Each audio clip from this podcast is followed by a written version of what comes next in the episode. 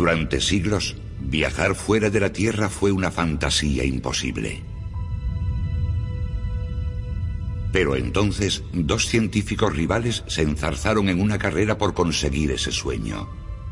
Su sueño haría historia. ¡Fuego!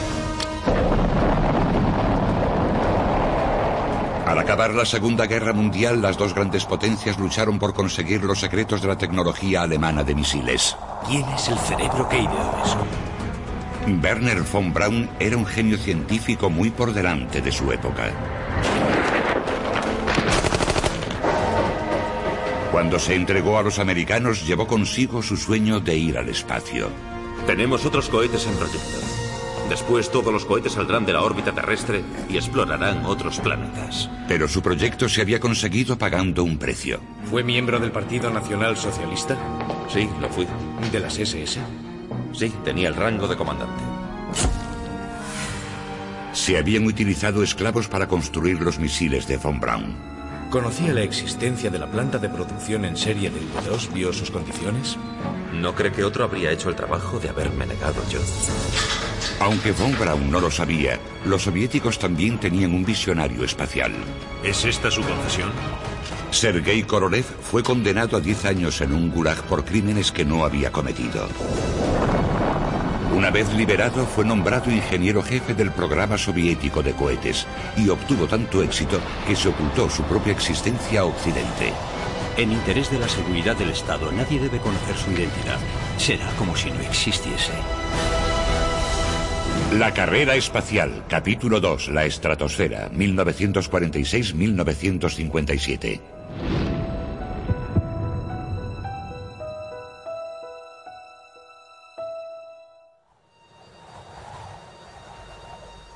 Después de la Segunda Guerra Mundial cayó un telón de acero sobre las ruinas de Europa, separando el este comunista del oeste capitalista.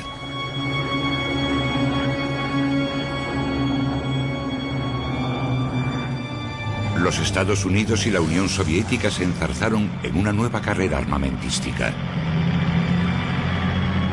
La Guerra Fría se inició porque cada uno de los dos bandos temía un ataque nuclear preventivo por parte del otro. En 1952, los americanos probaron el arma más potente que el mundo había conocido, la bomba de hidrógeno. Ahora estamos en el año 1953.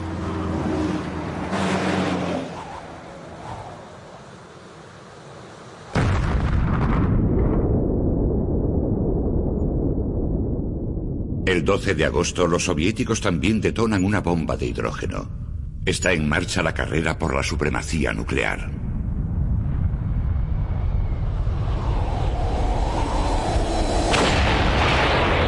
Felicidades, camaradas, por un trabajo bien hecho. Que todos los futuros aparatos funcionen igual de bien.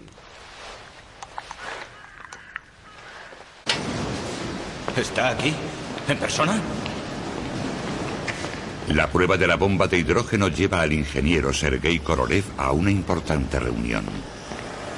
Buenos días, camarada Mariska. Qué sorpresa tan inesperada. Por favor. Los jefes militares de Korolev le proponen el mayor reto de toda su vida. ¿Cinco toneladas? ¿Quiere que lleve una ojiva de cinco toneladas? Es lo que nuestros físicos dicen, que pesarán las nuevas bombas de hidrógeno. El ministro de Defensa pensaba utilizar aviones para lanzar la bomba. Pero vimos que los aviones son demasiado lentos y fácilmente localizables. Lo que necesitamos es un cohete que pueda viajar hasta una distancia de 8.000 kilómetros, capaz de llegar a América y de ese modo mantenernos a salvo de nuestros enemigos. Con todo respeto, el ministro no comprende que por ahora no se ha ideado nada que tenga una capacidad equivalente. Es evidente. La pregunta es muy sencilla. ¿Puede hacerse?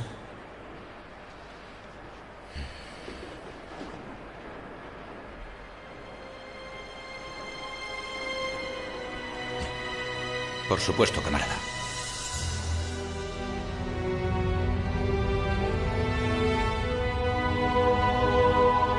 Korolev espera que satisfaciendo las necesidades del ejército podrá cumplir su objetivo largamente ambicionado, viajar al espacio. El primer paso será lanzar un satélite que orbite alrededor de la Tierra. Después seguirán los viajes espaciales tripulados.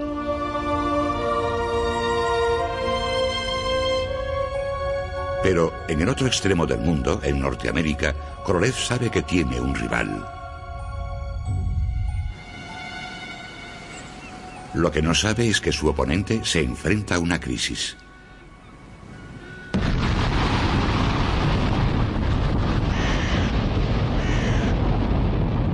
Limitado por el ejército a crear solo cohetes pequeños de corto alcance, las ambiciones de Werner von Braun se ven frustradas. ¿La trayectoria es estable? Y los giróscopos funcionan bien. Von Braun y su equipo alemán esperan poder desarrollar un programa espacial. Puente despejado. Bien. Nos quedan horas por delante de recopilación de datos. Nos tomaremos un descanso. Además, tengo que darles una noticia. Pero su patrón, el ejército norteamericano, los ha marginado. ¿Hablan en serio? Ahora mismo no somos una prioridad. Han destinado los fondos a otra cosa. No obstante, sigo convencido de que al final recapacitarán. Tendremos nuestra oportunidad. Nos recortan los fondos incluso para los misiles militares. ¿Cómo les convencerá de que deberíamos lanzar un satélite? No veo muestras de que deseen tener un programa espacial.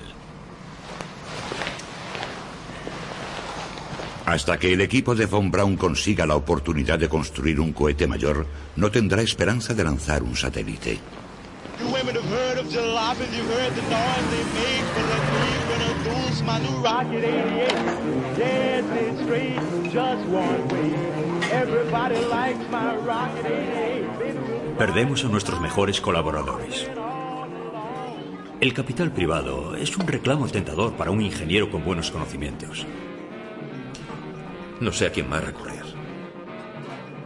El ejército no. No comprende la importancia. El único que ha mostrado algo de interés en el espacio es el estudio Walt Disney.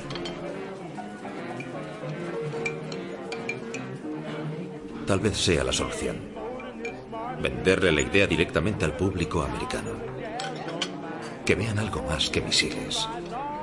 Mostrarles el espacio como la nueva frontera americana. Von Braun no sabe que tiene un rival en la Unión Soviética. Necesitaremos un enfoque totalmente distinto. Para enviar el quíntuple de peso 15 veces más lejos, necesitamos el doble de velocidad, multiplicar por 20 la energía. Para Korolev y su ayudante Vasily Mishin, el nuevo cohete llevará la ciencia hasta el límite. ¿Sabe una cosa, Vasily?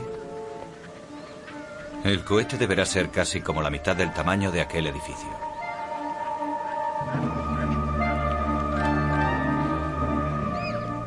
¿De verdad cree que puede lograrse? Tranquilícese, Vasily, y recuerde, cuando esté construido, al fin podremos lanzar un satélite. Por supuesto. Sabrá con quién tendremos que trabajar. Con Glushko.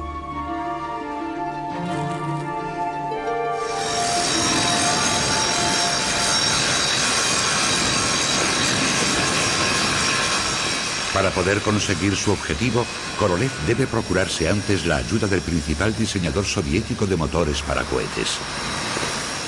Uno de los hombres que lo habían denunciado durante las purgas de Stalin, Valentín Glushko.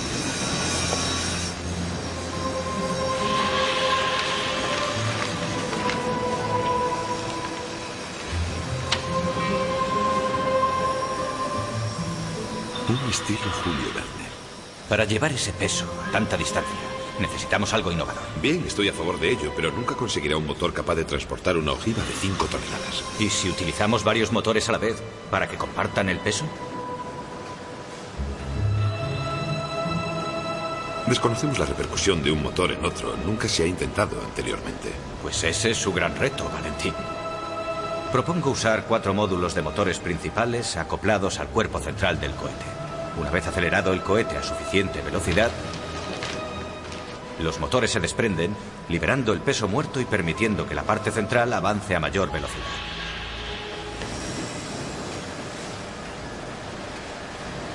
Mire. Necesito que me ayude con los motores. Sí, ya sé que es ambicioso. Pero si unimos fuerzas, quizá podamos hacer historia. Es una apuesta enorme. Pero si tienen éxito, tendrán el medio para viajar al espacio. Los motores serán cosa mía. Solo mía.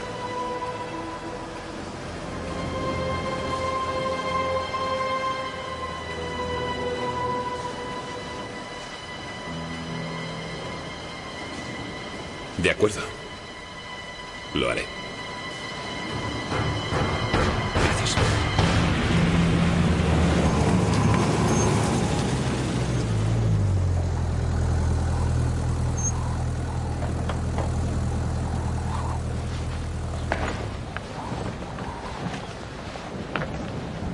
El nuevo cohete de Korolev, denominado R-7, será tan enorme que incluso el lugar de lanzamiento deberá crearse exprofeso en un lugar remoto a 2.000 kilómetros de Moscú. Caramba, qué lugar tan desolado. Vaya acostumbrándose a él, Vasily. Esto va a ser nuestro hogar.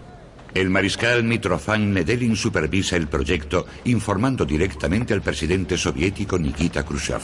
36 horas en tren y un camino polvoriento. Más vale que ese cohete sea todo lo que promete. El R-7 es un proyecto audaz. Pero la defensa de la madre patria no merece nada menos. Tengo una propuesta que podría aportar un gran beneficio al ejército. Ese cohete tiene más aplicaciones que la de transportar ojivas defensivas. Imagínese poder espiar cualquier parte de la Tierra. Sería muy sencillo. Con nuestro cohete R-7 podríamos poner en órbita un pequeño objeto con una cámara incorporada.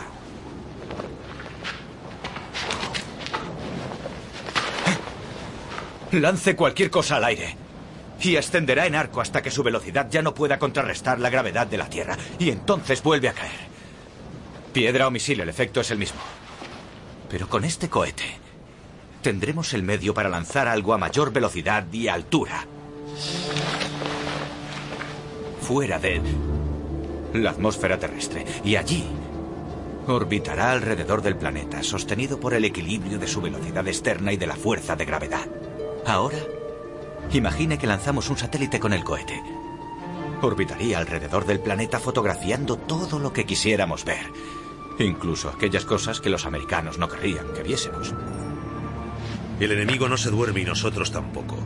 Este proyecto tiene carácter militar. Queremos situar misiles nucleares en suelo americano, no naves espaciales. Por su parte, Von Braun también lucha. Para prescindir de sus patrones militares, consigue que Producciones Walt Disney le deje vender su sueño espacial directamente al público americano.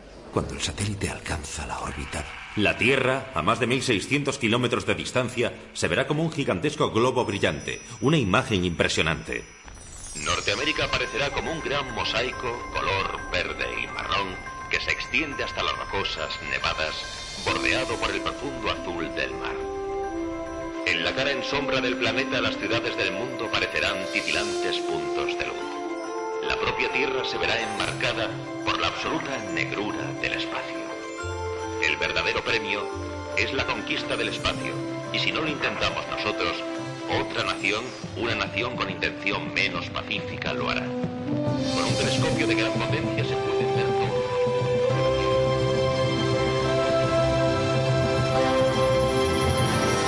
Corten. Fascinando a 40 millones de espectadores en un programa de televisión de éxito, Von Braun se convierte en un hombre famoso.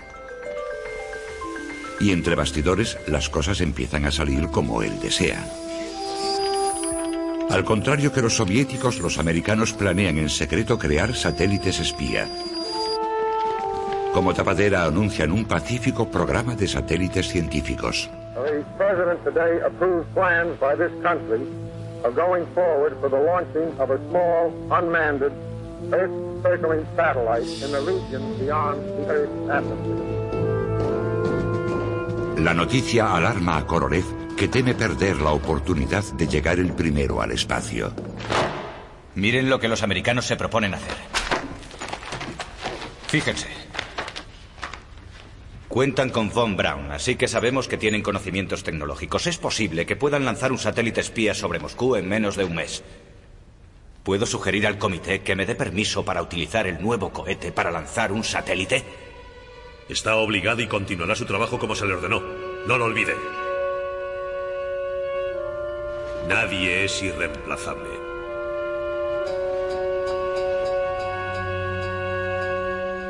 Korolev lo ignora, pero Von Braun debe competir por el contrato del satélite. ¿Comprende que esta conversación se grabará para que quede constancia de ella? Von Braun espera que su solicitud para convertirse en ciudadano norteamericano mejorará sus oportunidades, a pesar de su pasado nazi. Solo me reuní con Hitler dos veces y ahora eso es ya cosa del pasado. El FBI interroga a los vecinos de Von Braun. En mi opinión, es un miembro reconocido del partido nazi. El que fue nazi siempre lo será. Sería peor que consiguiese la nacionalidad de otro país. Soy científico, no soldado. Un cohete es simplemente un vehículo. Lo que transporte no me incumbe.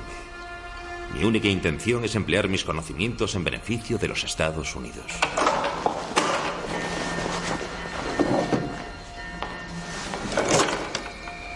El sujeto muestra poco interés por los asuntos políticos. Se le considera leal a los Estados Unidos. Basándome en su entrevista, no veo razón para dudar de su sinceridad al solicitar la residencia. Firme, por favor.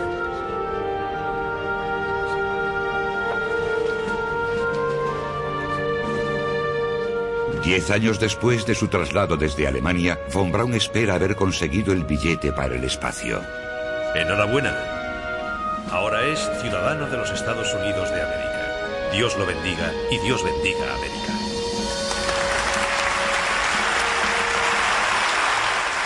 Pero su proyecto del satélite se enfrenta a la dura competencia de la Marina norteamericana. Bien, señores, ¿qué opinan? En mi opinión, Von Braun tiene todas las de ganar. Su equipo es el mejor que tenemos y él tiene unos conocimientos inigualables. ¿Estamos de acuerdo? Von Braun es nuestro hombre. Si me permiten hablar con franqueza, no creo que sea correcto crear un cohete que base su diseño en las V2 nazis.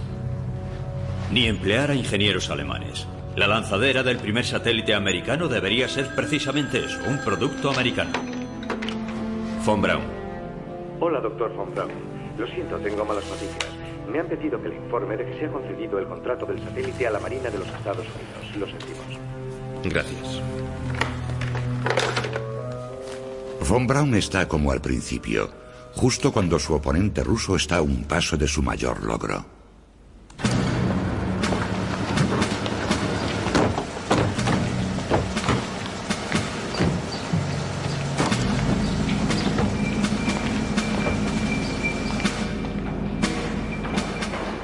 Convencido de que los cohetes de largo alcance son el mejor medio de destruir Estados Unidos, el premier soviético Nikita Khrushchev comprueba el avance de Korolev.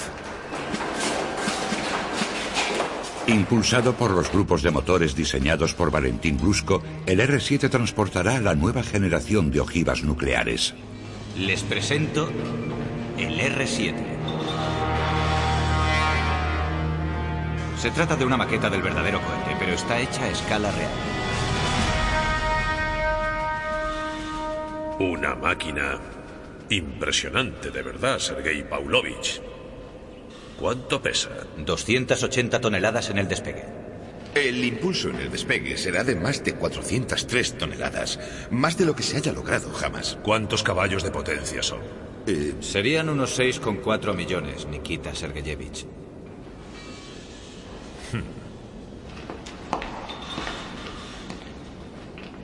Haremos que salgan de las fábricas como salchichas.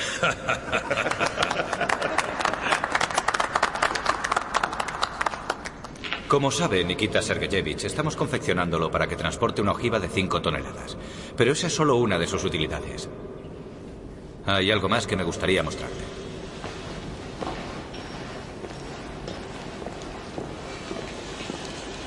El R7 nos da la oportunidad de marcar un hito científico aparte de militar. El primer satélite del mundo. Una vez fabricado, sería siete veces mayor que esta máquina. ¿Qué beneficios puede reportarnos? Es muy sencillo. Orbitaría alrededor de la Tierra a increíble velocidad. 28.800 kilómetros por hora. Y podría espiar cualquier zona de la superficie terrestre. Todo lo que necesitamos es el permiso para construirlo. Entorpecería el programa de desarrollo del misil. Nikita. Nikita Sergeyevich. Ahora mismo los americanos están gastándose millones en un proyecto semejante. Cuando el R-7 esté operativo, todo lo que necesitamos es sustituir la ojiva por el satélite y lanzarlo.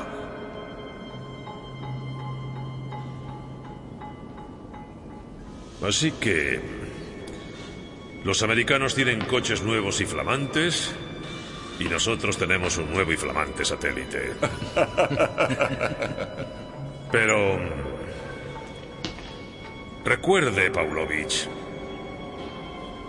Más le vale estar seguro de que funciona.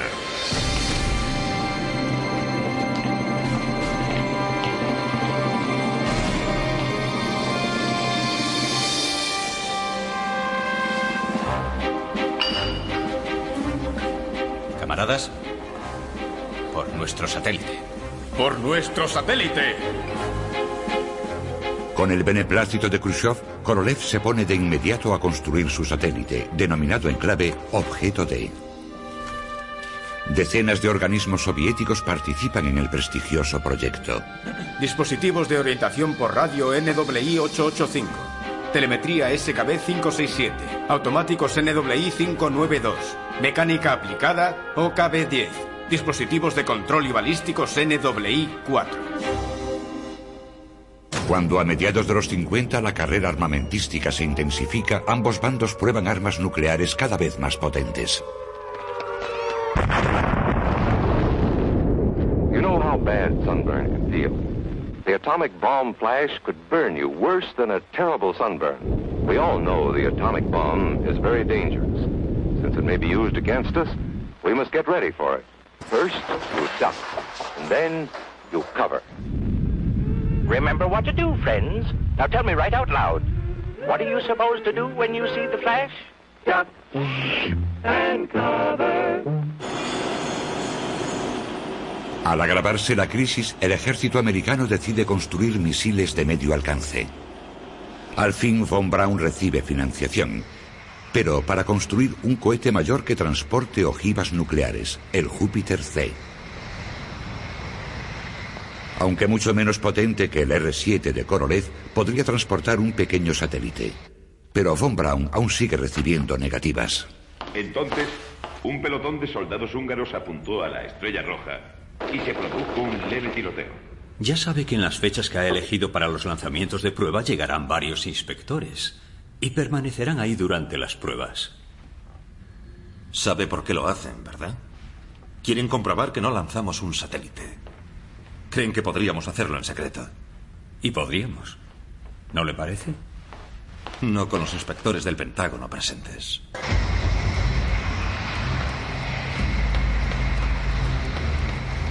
Para impedir que von Braun lance en secreto un satélite antes que la Marina, los inspectores del Pentágono presencian el lanzamiento inaugural del Júpiter C. Todo parece en orden. Bien, pues adelante.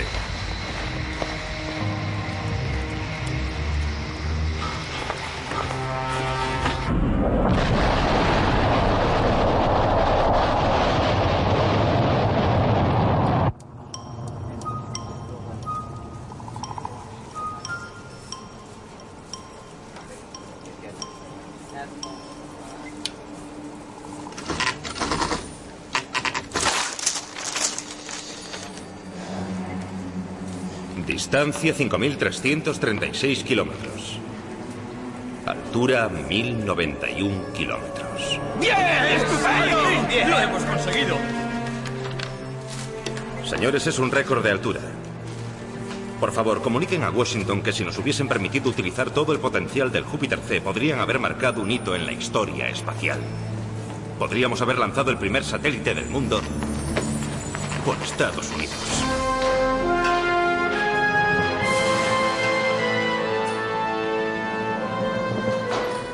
En la Unión Soviética, todas las esperanzas de Korolev de lanzar un satélite dependen del cohete R-7 y de sus grupos de motores.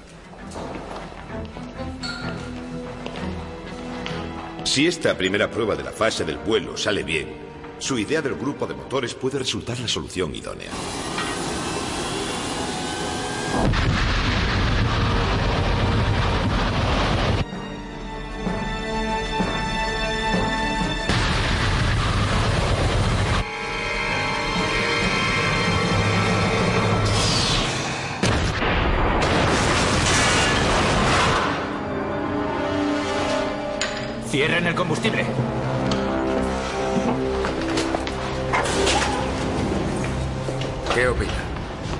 Fallo en la combustión.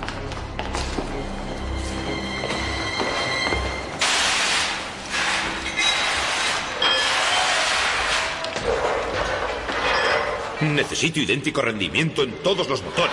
El fallo de una sola válvula puede hacer que estalle todo. Ya le dije que agrupar motores era muy peligroso. Fíjese en eso. Una prueba, cuatro motores destruidos. No tengo tanta mano de obra ni tampoco piezas. ¿Qué quiere decir, Valentín? ¿Quiere innovación? Pues la innovación lleva tiempo. Fue idea suya agrupar motores. No estoy seguro de que ese recurso llegue a funcionar jamás. Y lo que es peor, el trabajo de Korolev en el satélite, el objeto D, presenta graves dificultades. Es demasiado grande, le sobran 7 centímetros. Si no retiramos el medidor Geiger, no encajará. Idiotas. Idiotas.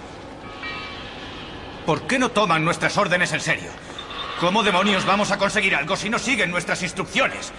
Son una pandilla de ignorantes. No valen ni lo que las balas con las que habría que matarlos. ¿Quién tiene la culpa de esto? ¿Qué exceso de peso ha aportado eso? Cualquiera diría que esto es un tren de mercancías, no un satélite. Entonces es mejor modificarlo. Hacerlo más ligero y sencillo. Desmontémoslo por completo. Quitemos los experimentos científicos y entonces funcionará.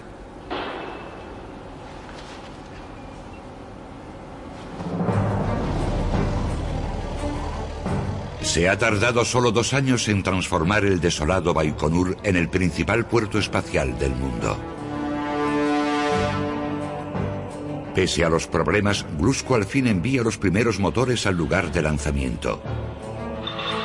Los grupos de motores proporcionarán el impulso. Unos pequeños y revolucionarios motores de dirección mantendrán el rumbo del R-7. Con 32 motores y un descomunal peso de 280 toneladas, algunos creen que el R-7 jamás conseguirá despegar.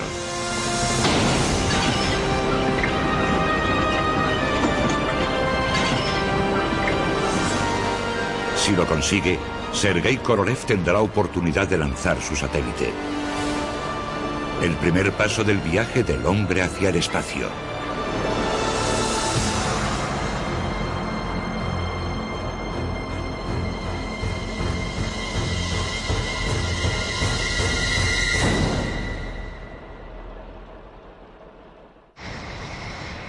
Pentágono continúa negando a Von Braun el permiso para lanzar un satélite pese al éxito de su Júpiter C. Paquete especial. Procedente del mismísimo espacio. Envolví eso y lo situé dentro de la cápsula frontal. Sobrevivió a la reentrada y cayó en el Atlántico. El primer correo por cohete. Ni siquiera está chamuscado. La protección antitérmica funciona. Tenemos que convencerlos. Podemos lanzar un satélite.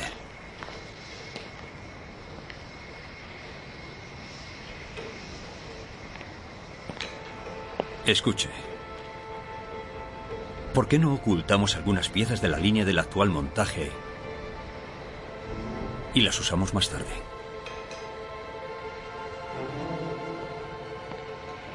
Cuando el cohete de la Marina fracase, nos lo agradecerán. Von Braun se arriesga un consejo de guerra por ocultar piezas de su cohete. Tal es su empeño en estar preparado por si el cohete de la Marina fracasa. Su rival sigue adelante. Lo único que le falta a Korolev ahora es probar su cohete. Pero antes, una antigua costumbre rusa, bautizar el lanzamiento.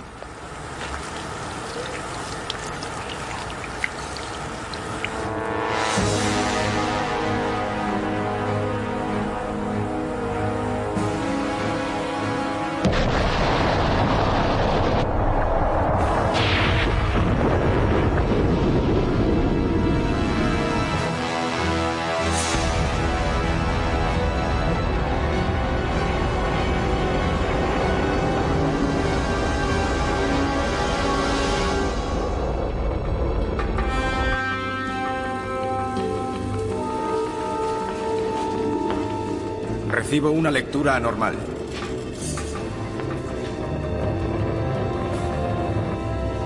Mucho calor. Podría ser un incendio.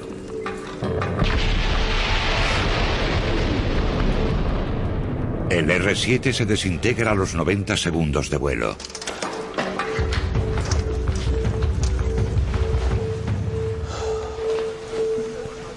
¿Causa probable? Una fuga de combustible. ¿Un problema del motor? Es completamente imposible saberlo en este momento. Podrían haber contribuido muchos factores. Bien, reunamos todos los fragmentos que podamos. Lo averiguaremos.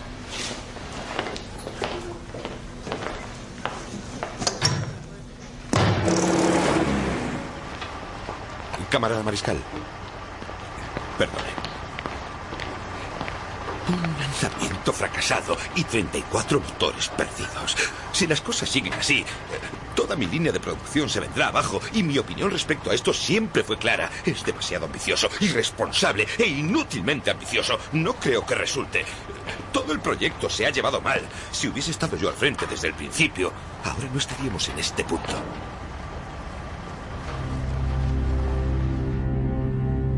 En junio las cosas empeoran aún más. Los fallos mecánicos impiden el despegue en otras tres pruebas.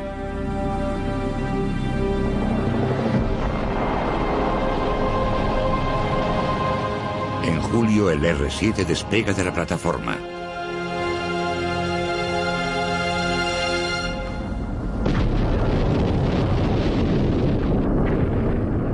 Pero 33 segundos después, un grupo de motores se desprende antes de tiempo de la parte central del cohete.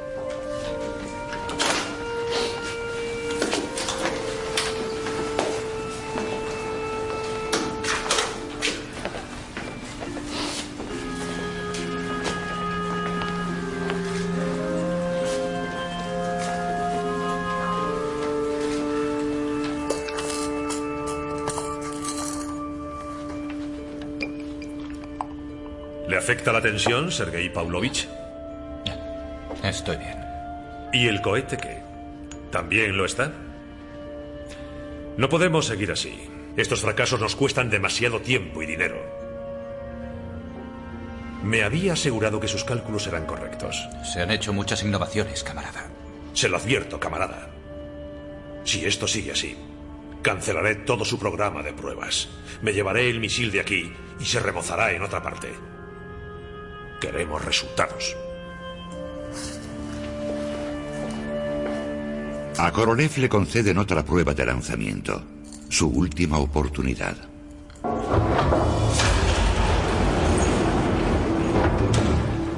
Pero su satélite ha sufrido una transformación.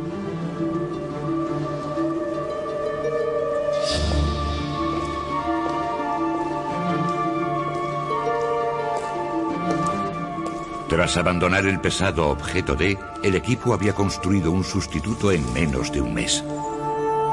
Hemos reducido el peso. Ahora solo pesa unos 83 kilogramos.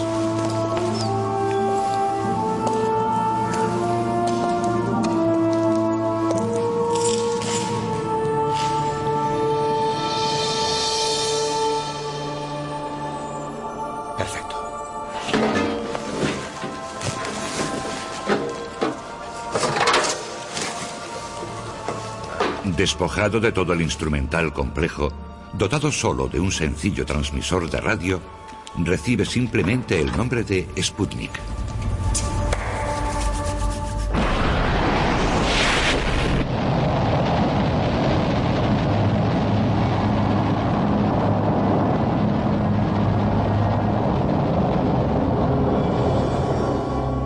La carrera de Korolev y su sueño de conquistar el espacio dependen de esta sexta y última prueba de lanzamiento.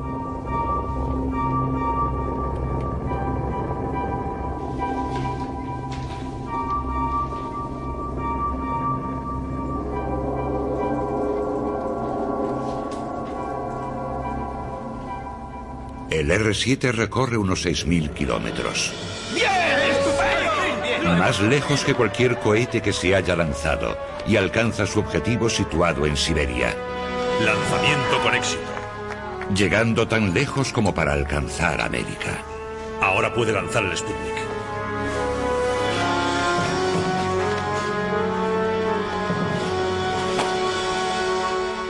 Para demostrar al mundo que su Sputnik está en órbita, Korolev necesita que transmita una señal desde el espacio. Camarada Korolev. No se levante, Yashislav. Continúe. No podía dormir. ¿Puedo escucharlo? Por supuesto.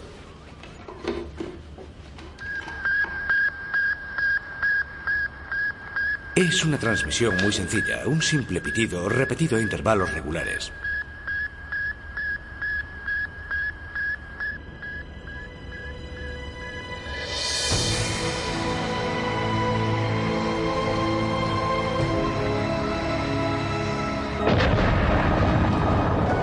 10.28 de la noche, los motores se encienden y el R-7 despega limpiamente de la plataforma. No como arma de destrucción masiva, sino como transporte del sueño largo tiempo deseado por un hombre.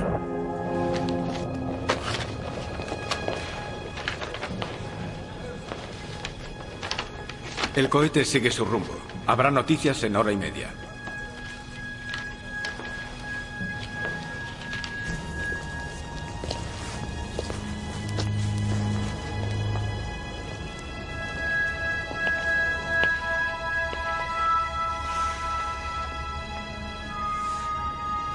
Queda tanto por hacer, Vasily. Solo espero que me queden suficientes años para conseguirlo.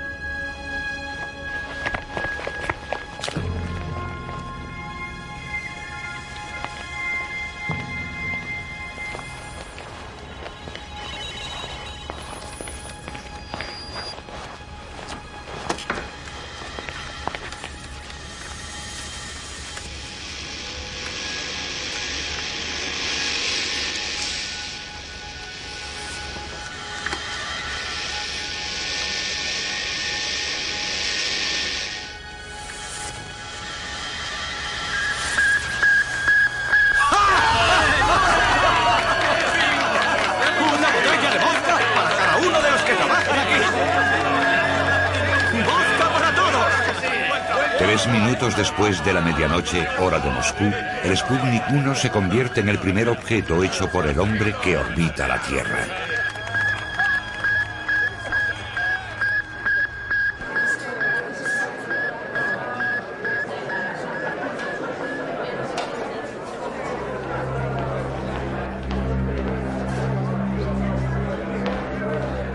Doctor, lo han hecho. ¿El qué? Los rusos acaban de anunciar por la radio que han puesto un satélite en el espacio.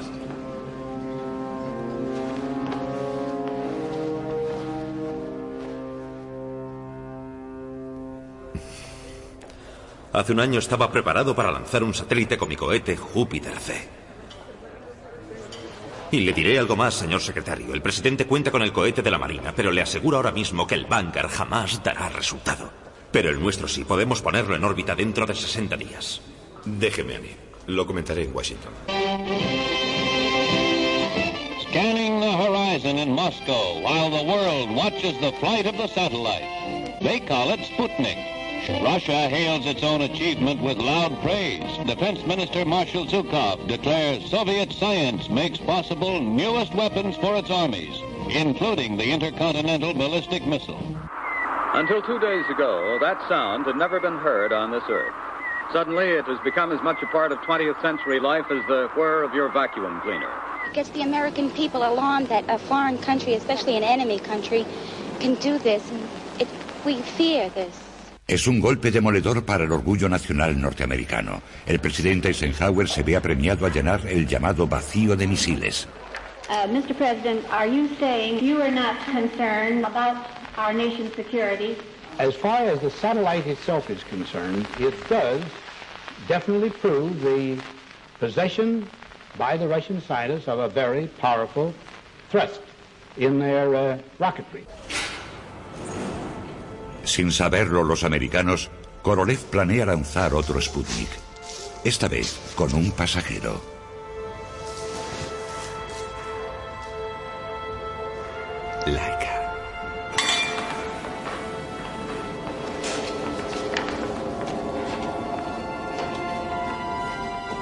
Una vez encerrada en la improvisada cápsula, Laika permanece en la plataforma durante dos días, mientras se carga el R-7 de combustible.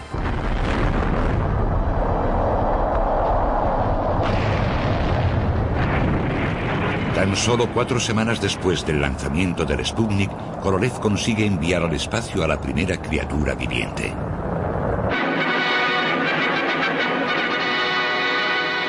Soviet Union has launched a second Earth satellite. You admire the Russians for doing it or not? No, definitely not. I said we should have been the first ones to have it, if there's such thing. This satellite should be long remembered as a symbol of the torture the animal world must go through. And I don't mean to be facetious at all, but there's a female up there circling Mother Earth. Laika sobrevive solo cinco horas en órbita antes de morir agotada por el calor. What do you think about America not being able to do the same? If I was in military service and fell down on a job like that, I could stand a court martial. Somebody's falling down on a job. Irónicamente, con otro éxito soviético, von Braun se ve también culpado del fracaso norteamericano. Doctor von Braun, ¿cómo evalúa la competencia de los misiles soviéticos? Según los hechos recientes, opino que los soviéticos tienen medios para lanzar una bomba de hidrógeno contra Washington hoy mismo. Está al frente del programa de misiles del ejército. Toda la culpa de nuestro retraso en este campo es solo suya. Podría haber informado al presidente y al Congreso de que nuestro avance no era satisfactorio con usted al frente. Doctor von Braun, ¿podría explicarle a este comité qué ha hecho exactamente en estos últimos diez años? Bien. Desde que pisamos suelo estadounidense, mi equipo y yo hemos tenido pocos fondos y nos han infrautilizado. He pasado años intentando que se me hiciera caso. No pueden hacerme responsable si mis patronos, el ejército estadounidense, no quiere hacer uso de mis conocimientos. Por fin, von Braun consigue el visto bueno para lanzar un satélite. Pero la Marina efectuará el primer lanzamiento. Con solo unas semanas para prepararlo, von Braun recibe ayuda de los científicos William Pickering y James Van Allen, que diseñarán el instrumental de a bordo. No puedo lograr que el Pentágono nos permita lanzar nuestro satélite antes que la Marina, pero quiero estar preparado tan pronto como lo hayan efectuado. El instrumental científico, el transmisor de radio, todo debe encajar en este espacio. Le pondré el nombre de Explorer. ¿Cuánto tardarán en conseguirlo?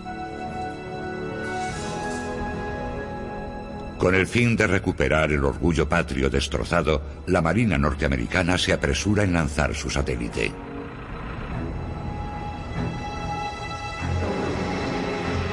El cohete Vanguard nunca se ha probado, pero se ha prometido a la prensa mundial que el lanzamiento será el mayor espectáculo televisivo de la historia.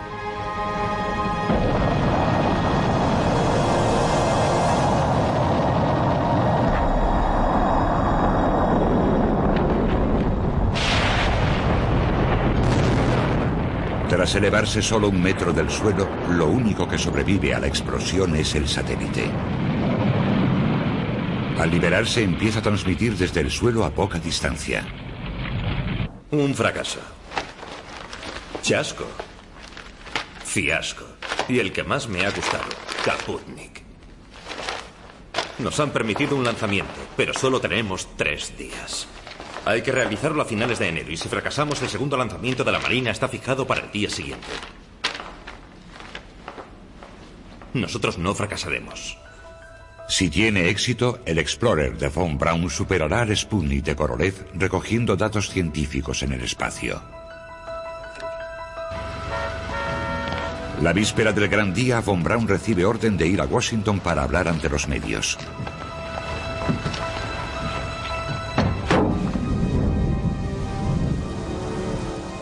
Pero durante dos días el mal tiempo impide el lanzamiento.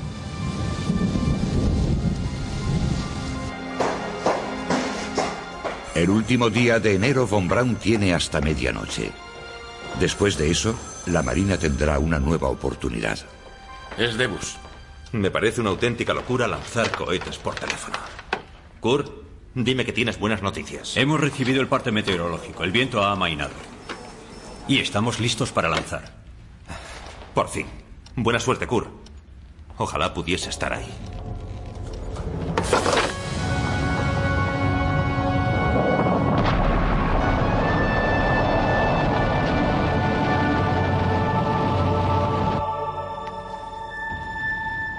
Cuatro meses después de que Korolev lanzara el Sputnik, el satélite de Von Braun se dirige al espacio.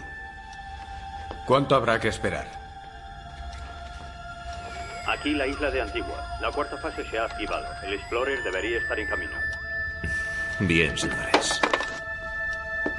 No podemos hacer más que esperar. Debería pasar por la estación de rastreo de California dentro de hora y media.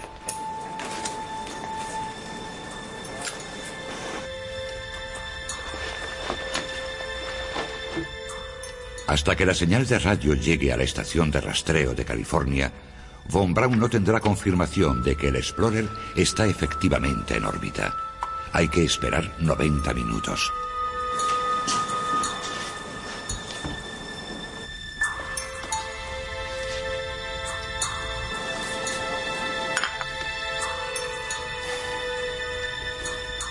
Ha pasado ya hora y media. ¿Dónde está la señal? ¿California? ¿Captan algo? Nada. Creo que deberíamos darle unos minutos de margen.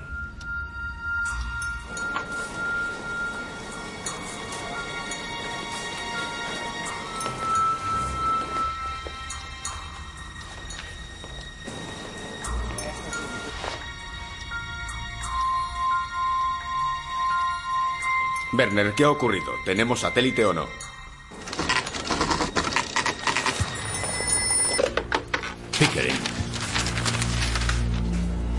¿Lo conseguimos? Señores, hemos llegado al espacio.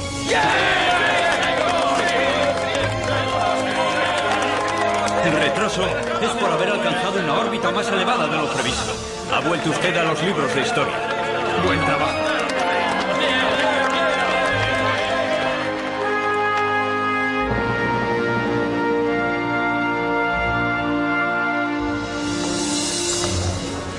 Señores, me enorgullece anunciarles que anoche conseguimos que el Explorer 1, primer satélite artificial estadounidense, se situara en la órbita terrestre.